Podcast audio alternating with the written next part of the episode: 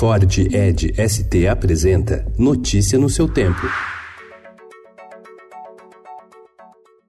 Olá, sejam todos muito bem-vindos. Hoje é sexta-feira, dia 18 de outubro de 2019. Eu sou o Cadu Cortez e ao meu lado, Alessandra Romano. E estes são os principais destaques do jornal Estado de São Paulo.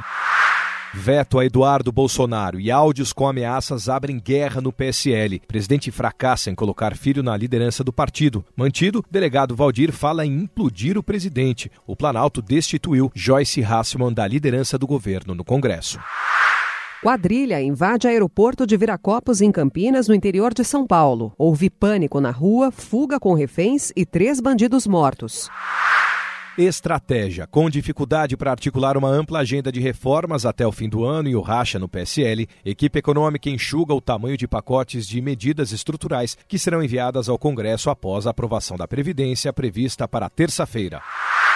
Estimativa de pesquisadores da Universidade Federal do Rio de Janeiro aponta que o óleo que atinge 178 pontos do litoral nordestino teve origem entre 600 e 700 quilômetros da costa, na altura de Sergipe e Alagoas.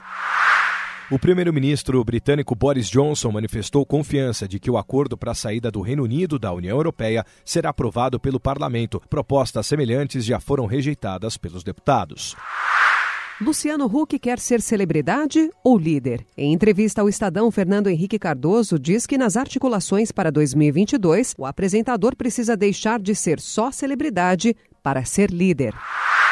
Após perícia, a Justiça revogou a prisão domiciliar do ex-médico Roger Abdelmaci, condenado a 173 anos por abuso de pacientes. Na decisão, destaca-se ainda que o ex-médico buscou forjar laudo para sugerir que estava doente.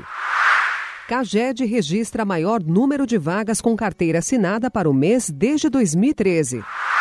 Centenário de Orlando Drummond, seu peru da escolinha, chega aos 100 anos de idade. Notícia no seu tempo. É um oferecimento de Ford Edge ST, o SUV que coloca performance na sua rotina até na hora de você se informar.